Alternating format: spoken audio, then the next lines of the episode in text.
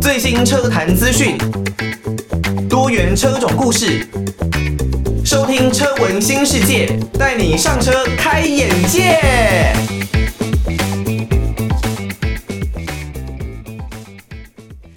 晚上的一点过十分，各位听众朋友，晚上好，欢迎大家收听车闻新世界，带你上车开眼界。我是主持人艾格。哦，今天呢是在农历新年过后。开工的第一天哦，礼拜一的日子哦，大家应该要准备来开工了，正式迈入新的一年的工作挑战。那真的每一次啊，在这种长假过后，你在长假期间过得有多开心呢？那你在收假的时候啊，我自己个人啦，就会觉得有多么的难受哦。哦，在原本过年期间呢，玩得开开心心的，然后跟家人团聚。但是呢，现在准备要面临开工，实在是觉得很不想要离开自己的被窝啊，离开自己的家。不过呢，有真正的这种工作上面的挑战，我相信每个人才能够持续的成长哦。大家还是用很正面积极的心情，相信呢，大概过了三天左右的时间吧，这个 Blue Monday Blue 的感觉应该就会烟消云散的啦。那我还蛮想问大家的，就是不知道有多少人是真的。百分之一百，那可能甚至百分之九十五以上是投入在自己的兴趣，把自己的兴趣真的是当成工作的。就像艾格自己本身呢，我很喜欢做广播，很喜欢讲话，很喜欢车子，大概有百分之九十五吧。这工作真的完完全全就是我的兴趣。但是呢，很多人会说，一旦你的兴趣成为了你的工作之后，或许呢，它就不会再是你的兴趣了。因为呢，你可能有很多地方必须要兼顾哦，不管呢是你的绩效，是你的品质，还是你的一个发挥的成效跟效率等等，可能呢都会是影响到你的兴趣跟你的工作之间相结合的一个契合度啦。但是我相信。有很多人呢，可能真的他是百分之百的自己的兴趣就是自己的工作哦。有很多的创业老板呢，或是店家，他们可能自己很喜欢咖啡啦，很喜欢自行车啦，很喜欢汽车啦，然后呢，能够把这一切的兴趣哦当做自己的创业基底，我相信就能够创造出更好的结果。好，在今天的节目当中呢，我们来跟大家讲的是一款我觉得历久不衰。过了这么久了，它的二手车价，或者呢是它新出的车款，都还是相当受到欢迎哦。那就是 Land Cruiser 海陆巡洋舰哦，这一款车呢已经诞生了蛮久的一段时间了，但是呢它的越野配置，还有它整个空间上面的使用，以及呢它耐操啊开不坏的特性，让这辆车啊在整个市场上依然是相当受到欢迎的车种。你不管呢是七九那个时候的系列，或是八零系列，那又或者甚至是现在所推出的三百系列，其实呢都是相当受到欢迎的车种。那这一辆车呢，到底有什么样的魅力，会这样子受到欢迎？现在推出的 LC 陆巡三百又有什么样全新跟过往不一样的配置？在这一集的节目，我们会来跟大家好好的讨论一下。那如果呢，你对于车文新世界有任何的建议，都欢迎可以寄信到台北北门邮政一千七百号信箱，台北北门邮政一千七百号信箱，或是可以透过 email 的方式寄到 l i l i 三二九 at m s 四五点 h i n e t 点 n e t l i l i 三二九 at m s 四五点 h i n e t 点 n e t。那如果呢，你不是透过收音机啊收听节目的听众朋友，也可以选择到各大的 Podcast 的平台哦，包括了 Apple Podcast、Spotify 或者是 KKBox Podcast，在上面呢找到我们的节目，都可以根据大家喜欢的主题来做回放。那如果呢，你一样有任何的建议，想要在网络上面反映的话，也可以到 Apple Podcast 帮我们来一个订阅，然后呢，用五星留言的方式留下大家的宝贵建议、哦。在 Spotify 上面呢，则是可以透过评分 rating 的一个制度来帮我们的节目做一个评分。那如果可以的话，不要忘记帮我们来一个满分的评价。那这也都是呢，根据大家的建议，会让艾格在之后制作节目上有更多的方向以及动力哦。这个丰田的陆地巡洋舰呢，哦，它应该是陆地巡洋舰啦，并不是海陆巡洋舰。如果真的能够到海上的话，那这应该已经不是汽车了，呃，所以呢是陆地巡洋舰 Land Cruiser。它是日本的丰田公司呢所生产的一款四轮驱动的车型。那一开始呢，它其实是在一九五零年的那个时候，在韩战爆发的一个情况下，因为美军呢是需要一辆轻型的多功能车。那一个时候呢，美国政府哦向丰田汽车公司啊订购了一百辆得到 Jeep 吉普授权的新威利斯的车款。所以呢，从一九五一年开始哦，就开始了这个陆巡的第一代 BJ 原型车的研发。最一开始的设计初衷哦，有一点像是 Land Rover 一系列一样，是为了满足啊军用的多功能需求。所以呢，它会着重在一些动力，还有跨越障碍地形能力的设计上面，以及载物装备这一些的能力之上。那这个 Jeep 的 BJ 呢，比原版美军的 Jeep 还要再大了一点点，动力呢也比较强哦。它那时候呢是一具三点四升直列六缸的汽油引擎，可以产生啊大概是八十五匹马力的一个动力啊。另外呢有两百一十五牛顿米的一个扭力。那使用了跟 Jeep 相似的这种分时四驱的系统，它并不是全时四驱，无时无刻都保持在四驱的状态，而是需要的时候才作为四驱上面的切换动力来进行使用。那在一九五一年呢，那个时候啊，因为这一辆车要进行测试嘛，所以呢，丰田的测试车手竟然就把这一辆原型车给开上了还没有任何的机动车辆涉足的富士山第六阶的一个高度哦，这是相当高难度的一个成绩哦。这一次的测试呢，也给日本的警察们哇留下相当深刻的印象，迅速订购了两百八十九辆这样子的车型。成为他们的官方用车哦，这也是整个陆巡他们的传奇呢开始的开端。那么也陆陆续续开始生产出更多不一样的车子。那个时候，在一九五四年左右啊，他们就引入了陆地巡洋舰这个名字啊，陆巡呢。那最一开始呢，是为了在气势上啊不要输给竞争者啊英国的 Land Rover。那后来呢，他们也真的成为在日系车厂里面在越野。这一个领域当中呢，非常出色的一个佼佼者啊。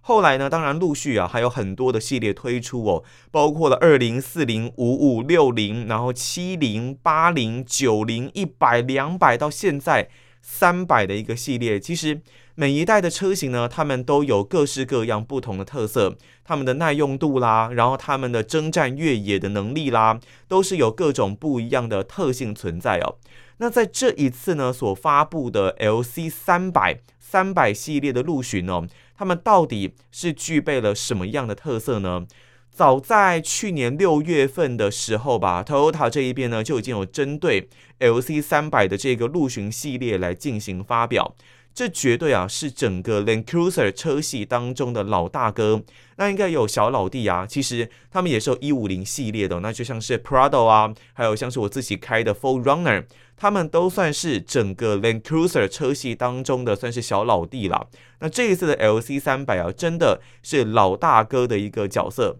那这一次呢，所发表的 LC 三百啊，当然毫无疑问，它也是具备了可靠度、耐用度，还有非常强悍的越野精神，能够应对各种类型道路的一个驾驶体验哦。那这一次呢，Toyota 在这一辆车上可以说是投注了相当多的资源啦，包括了底盘啦、越野条件的配置啦，还有它整个车辆的功能、科技感以及内装都有相当出色的一个表现哦。在台湾这一边呢，其实我们也已经看到了第一辆 LC 三百来引入到国内，因为呢，我们都知道日本这一边呢、在造车的哲学上，还有他们在生产的一个哲学上，最好的东西呢，会优先保留在国内，那其他的部分呢，才会进行外销的一个动作。这辆车目前在全世界啊，需求量相当大的，是在中东地区啊，包括了像科威特啊、杜拜，他们都有很高很高的需求量。对于这辆车，那我们过去开玩笑的说，像 Toyota 他们很著名的皮卡 Hilux，在中东比较常发生战争的地区呢，是相当受到欢迎的车子哦，因为这些车呢是有着很高的耐用度，还有耐操性的。所以在那一边呢，如果你真的是有战争需求，没有办法接受自己的车子呢在战场上突然抛锚，就会选择这一类的车型来作为自己的战争用车。哦，也为了不要沦为战争用车啦，所以呢，丰田这一边也是一度有禁止这一类的车型来输出到这一些战争地区哦。那不过我相信未来呢，在这些地方还是会有很多这一类的车款来出现啦，毕竟他们真的是太好用、太耐用了哦。在整个日本跟中东地区呢，需求量都这么大的一个情况，台湾这一边不惜代价引进了第一辆的 LC 三百。我还不太清楚对岸那一边有没有成功的引进了第一辆的 LC 三百啦。不过后面我们会提到，根据对岸的法规呢，可能比较没有那么容易哦。那但是在台湾这一边的贸易商有引进了第一辆的 LC 三百哦，那这价格呢绝对是要价不菲啊，可以说是不惜代价来引进了这一辆车。引进之后的这个最终贩售价格呢是报价五百九十八万元起啊。从这样子的价格呢，我们也就可以知道要引进这一辆车的难度是有多么的高哦。那同时也代表着这一辆车它的整个功能性、它的性能、它的内装条件，应该都是能够满足这样子的价格需求啦。那这一辆车呢，基本上在车迷或是越野爱好者当中呢，其实都扮演着举足轻重的一个地位哦。尤其呢，是 Toyota 在之前就已经发布了这个 LC 三百大改款的消息之后，就已经是让大家引颈期盼了。现在我们在国内终于可以见到。哦，那这一辆车呢，就是在台湾的林口啊，有汽车贸易商从科威特哦，是从科威特那一边哦来引进这一辆车，所以像是我们在汽车的后视镜上面，可能都会写一些就是要警示注意的一些文字，上面呢就是阿拉伯文哦，是展现出了十足的中东色彩啦。那这一辆的 LC 三百呢，当然毫无疑问是由日本那一边所生产制造的。那在整个底盘架构哦，绝对就是车迷们所关注的重点了。它是导入了 TNGA 整个模组化底盘架构下的 GAF 的底盘打造而成的。我们在上个礼拜的节目当中吧，有跟大家介绍过关于什么是 TNGA 的模组化的架构。它不只是底盘的一些系统，还有部件上面的设定。它接下来呢，可能还会延续到引擎系统的配置，还有变速箱啦，或是各式的车上的零件的配置，都是会在整个 TNGA 的模组化的底盘架构当中哦。那这样子的好处呢，当然我们前面有提过，它可能呢可以节省更多的成本，同时也缩短了产品的生产周期。那在这样子的一个情况下，为了未来布局电动车，或是整个未来在汽车市场的定位，对于丰田来说都是有更好的一个帮助的。它可以更快的生产出自己要的车子，那同时呢，可以在一个基础的底盘架构之下，来改变不同车型上面的调性跟特性。所以呢，其实像是速霸路，他们也有这个 SGP 哦，模组化的底盘。这一种模组化的底盘架构呢，基本上应该会是未来车厂各大车厂他们所会采用的一个方式哦。好，那这一次呢，很多人会担心 TNGA 架构下的这个 GAF 的底盘，它真的能够符合这一个越野车的调性吗？哦，因为它是独立出一个 GAF 的底盘架构哦，所以呢，它该有的一些大梁，还有呢，我们所说的这种越野车应该要很耐操的这种梯形架构。在这辆车上，你还是可以看到的哦，保有这个分离式阶梯大梁的一个设定。那整个 GAF 的底盘架构呢，它是已经经过全新的设计啊，重量轻，而且呢刚性是相当高的哦，包括了车架啦，然后还有车身在内的整车重量都减轻了大概两百公斤左右。同时呢，因为 TNGA 底盘架构的一个特性哦，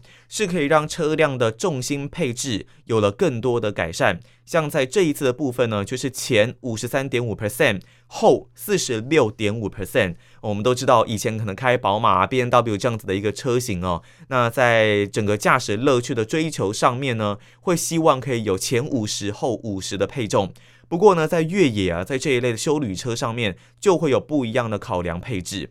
然后呢，在这一辆的车子 LC 三百上面哦，也强化了整个悬吊的刚性，让你呢整个车子哦，不管你是在铺装路面的行路质感，或者是你要在跨越地形的整个呃跨越障碍的能力上面，都是获得了蛮大的一个提升。那既然呢，我们要去越野哦，在整个地形的透视上面，还有地形模式的选择上，自然呢是必不可少的。在这一次的 LC 三百上面呢，这也是绝对的一个重点啦。它有很多的一些地形监视器，还有很多地形的选择。另外呢，还有像是 EKDSS 这个电子悬吊的系统啊。我们都知道，如果越野车呢配置了 KDSS，会让你的车子在越野通过的能力上面展现出更强大的一个表现呢。另外呢，在整个平路的行路质感上也是可以获得提升的哦。虽然也有人说呢，这个 KDSS 可能会限制整个改装的特性，但如果呢你是原厂车这样子直接拿下来，它就能够具备非常强大的一个能力。而且呢，在台湾这一边哦，各式的改装厂都具备相当强大的改装能力，对于这个 KDSS 哦，应该是也没有太大的一个问题啊。所以呢，在这么多不同的一个部件配置上哦，让这一辆车不管是在公路上面的行驶，还是在越野路段的挑战，都是能够轻松的来驾驭的哦。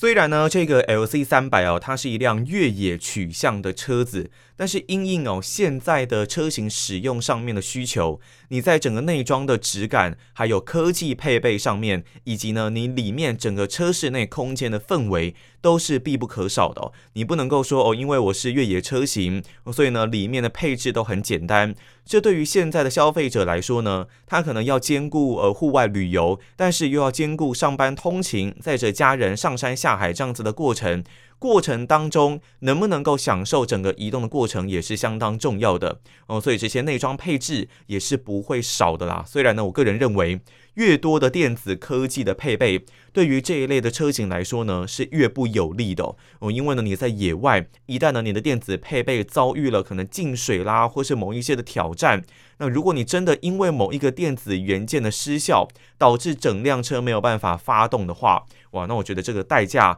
会是更大的哦。好啦，那我们来看一下这一次的 LC 三百的一个内装哦。基本上呢，它原厂啊是导入了十二点三寸哦，很大哦，全数位的仪表板或九寸的行车资讯幕。不过比较可惜的是，这一次引进到台湾的这一辆车呢，是只有一般的资讯幕哦。这次引进的呢是 GXR 的版本。那中控台呢是采用独立式的触控多媒体的系统，排挡杆则是放在中央安座的正中央哦，是传统的这样子手打的排挡杆。那左侧呢是有加力箱的切换、驾驶模式旋钮等多功能。另外呢，像是 Apple CarPlay、Android Auto，还有空气负离子、无线充电板、电动尾门，都是呢在这一次的配备清单里面。还有一个很特别的哦，因为因应呢中东当地那一边的法规，所以呢这一次引进到台湾的这一辆车型是有配置灭火器的。在科威特那一边呢，是规定你的这一类车型啊，是必须要有灭火器的配置。好，那在驾驶座的部分呢，其实我觉得整个配置都是非常好的。那三幅式的方向盘也很符合现代的一个需求。但是真的要稍微吐槽的就是，它在排挡杆左侧这个加力箱的按钮切换的按钮啊，它是属于这种很小很小的拨杆。有一点呢，像是福斯，它现在这个 Golf 啊，那它的整个排挡杆或者很多车子，它们的设计呢，都是小小凸起的一片小长方形的短板哦，这样子用呃食指可能食指头去拨去拨就可以去做切换，确实相当的简便跟方便，但是。我真的觉得这一类的车型就是要粗犷霸气啊！可能因为整个呃在位置上面的设计吧，所以呢，它把这个加力箱的拨杆设计得非常非常小，就像一片小小巧克力在你的排挡杆旁边哦。以我自己驾驶的 Full Runner 来说呢，我会觉得像这种加力箱啊，就是还是希望能够用呃很机械式的方式，用另外一根排挡杆的方式排入你要的档位。这种纯机械式的排档呢，才更不容易让你的车子哦，在遇到一些比较极限环境挑战的时候，掉在那一边啦，就是陷在那一边。所以呢，像这一类比较电子式的排档模式，我也比较不喜欢啦。那它的手刹车呢，也是电子手刹车，另外也是 Auto Hold 这样子的一个系统，非常电子化，非常人性化，非常符合现代科技的一个配置方式。但是我认为，这个如果真的到很极限的野外，是会遭遇蛮大的一个挑战的。好，那在驾驶座看完之后呢，我们可以来到第二排的座位。这辆车呢，因为它的轴距啊是逼近三米哦，那车宽呢是也逼近两米，所以呢，在后座空间的表现，你就可以想象是非常优异的。甚至呢，在驾驶座跟副驾驶座的后方也是有影音系统，这可以让你小孩子呢在后座啊看电视啊，看这些影片，看得非常的开心啊。那当然，后座这个 B 柱的左右两侧都是有扶手的，你是可以直接拉着这个扶手来上车哦。毕竟面对这种庞然大物啦，高底盘的一个车辆，一定呢是需要有这样子的一个配置。当然，后座呢在冷气出风口也是有的，有着独立的空调系统。除了第二排座位之外呢，这一辆车也是七人座的一个设定啊，陆巡呢是七人座的设定，所以呢也是有第三排的座椅可以坐两个人。那如果呢，我们以一般男性身高来说呢，椅面的大腿支撑度稍微比较不够啦，因为它还是比较偏短。不过其他像是膝部空间或者呢是头部的空间，表现也都还是在水准之内。不过呢，我们像对于这种第三排的座椅，本来就不太能够用太高的标准去看它哦，这应该真的是比较应急的一个座位哦。不过呢，我过往坐第三排座位，其实。我也是觉得不会到特别不舒服啦，那可能因为我没有经过长途的一个挑战哦。如果呢，你真的在第三排座位坐个五六个小时，可能真的是需要跟第二排座位的人稍微来换一下。不过 LC 三百这一边呢，我觉得很棒的是，第三排的座位其实也是有冷气的出风口。那另外呢，也是有 USB 的充电孔，还有该有的杯架，这也都是没有少的。哦，忘记说，在前方的驾驶座呢，还有第二排的座位也都是有充电系统的配置。不过呢，在驾驶座那一边呢，是 Type C 的充电孔哦。好，那第三排座位看完了，我们可以来看到后行李箱的一个部分。在经过了整个第三排座椅的倒平之后呢，是完全平整化的，你可以获得相当大的一个行李箱空间哦。哦，以我自己的 Full Runner 来说呢，应该是比这样子的空间稍微再小一点点。但是呢，因为我把第二排座椅给倒平啊，所以我在搬家的过程当中，我是搬到一个小的大楼啦。那搬家的过程当中呢，我东西其实真的不少，但是大概四五趟哦，就可以解决掉整个搬家过程的一个载物需求。所以呢，你就可以想象，陆巡车系底下，不管呢你是陆巡老大哥，还是 Full Runner，还是 Prado，它只要把座位倒平之后，基本上你可以获得相当大的一个载物空间了。那这一类车型呢，大家也很关心他们的安全配备，这一次有增加了哪一些的配置呢？当然，这个最新的 Toyota Safety Sense 哦，这个 TSS 的系统一定是有具备的。它有了行人白天跟黑夜，还有自行车在白天的侦测，以及直线对向来车的侦测，预防碰撞系统的功能，还有紧急转向回避辅助的功能啦，LTA 车道追踪，HB 远近光灯自动切换。另外呢，还有停车辅助的刹车系统，可以辨识呢停车场的前后障碍物啊。倒车时接近的车辆或是行人，来预防事故的发生。哦，对于这一类庞然大物啊，整个车长将近五米，那车高也是来到一米九八，车宽来到一米八七这样子的一个车型，整个轴距呢是二米八五啊。对于这一类车型来说，你在停车的时候呢，可以有系统帮你看一下前后左右是不是有人。我觉得这是相当重要的一个配置哦。那你整个越野条件而言呢？进入角三十二度，离去角二十四度，其实呢已经是相当不错的一个数据表现了。虽然呢，你说，呃，如果真的要跟 Jeep Wrangler、兰哥啊这些 Rubicon 的车型相比，或许在整个数据上并没有这么的突出，并没有这么的夸张啦。但是以它这一类哦，像它这种庞然大物的车身，你能够载更多的东西，让后座的乘客呢感到更加舒服的乘坐体验。说实话呢，表现绝对已经是够好了。而这一辆呢，LC 三百哦，在整个动力配置方面呢，它取消了过往的 V 八引擎的配置，改采全新研发的 V 六双涡轮增压的引擎，提供三点五升汽油或是三点三升的柴油引擎啊，也搭配了他们这个最新的十速的自排变速箱哦。那汽油车型呢，最大马力可以来到四百一十五匹，扭力呢是六百五牛顿米。在柴油车型方面呢，则有三百零九匹的马力以及七百牛顿米的一个输出哦。不过，当然现在全世界呢都受到整个法规还有环保议题的影响，所以在台湾这一边呢，引进的规格是以汽油的版本为主的。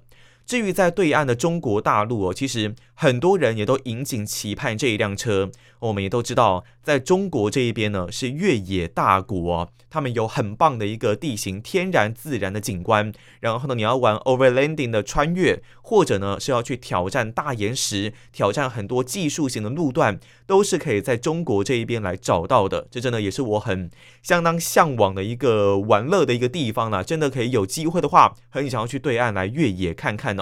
所以呢，这一辆 LC 三百自然也是受到中国国内蛮大的一个瞩目。但是到底什么时候要引进到国内呢？其实这一次哦，在整个排气量方面有稍微做了一些下修之后，对于中国这一边的市场而言呢，要引进真的是已经可以说是希望越来越大了。但是要引进，到底是要具备哪一些的条件呢？我相信去年六月十号在中东全球首发的这件消息，对于中国的消费者来说呢，根本就不太关心了。他们只想知道在国内什么时候会上市。目前呢，在国内会有两种的一个销售方案可能来出现哦。早期呢，官方就进口来引入销售；中后期则是以国产的方式，但国产呢可能只会有油电车型了，这样子的一个方式组合来进行销售。再来呢，就是贸易商跟台湾一样平行进口来输入，但是跟台湾比较不一样的地方是，在中国那一边的法规呢，如果你要平行输入一辆车，那你势必一定要是官方有先代理引进这一辆车，你之后才可以透过平行输入的方式来引进这一款车。我就还蛮好奇了，那为什么呃已经官方有代理了，还需要后面的平行输入呢？在台湾这一边，很多的状况是因为官方他们没有去代理这一款车，所以呢就会有平行输入啊这些贸易商的存在。那我们预计啦，这一款车型呢，如果要在中国来看到，应该是二零二二年的可能上半年末或是下半年之间。那如果呢你要看到平行输入的车型啊，可能必须要到二零二二的尾声，或者呢是二零二三年才有可能来看到这一款车。那当然就还需要车迷朋友们再稍微等一等啦。不过以这个现在的状况来说呢，光是 LC 两百要进口就已经相当困难的一个情况。很多人对 LC 三百很悲观哦，但是因为它这一次呢，在整个引擎动力还有排气量上面做了蛮多的一些修正，所以要进入到中国国内的市场，应该是可以提升蛮大的一个几率的。加上它如果又有混合动力的系统哦，那就让这个机会是更高喽。好，那以上呢就是我们这一集哦，车闻新世界关于整个陆巡 LC 三百的一个介绍。大家也不要忘记啊，如果任何的建议都欢迎，可以透过寄信寄到台北北门邮政一千七百号信箱，或者呢是 email 的方式寄到 l i l i 三二九 at m s 四五点 h i n e t 点 n e t，就可以把大家的建议呢都回馈给艾格知道哦。好，那以上呢就是我们这一集的节目内容，我们下一集节目再见喽，拜拜。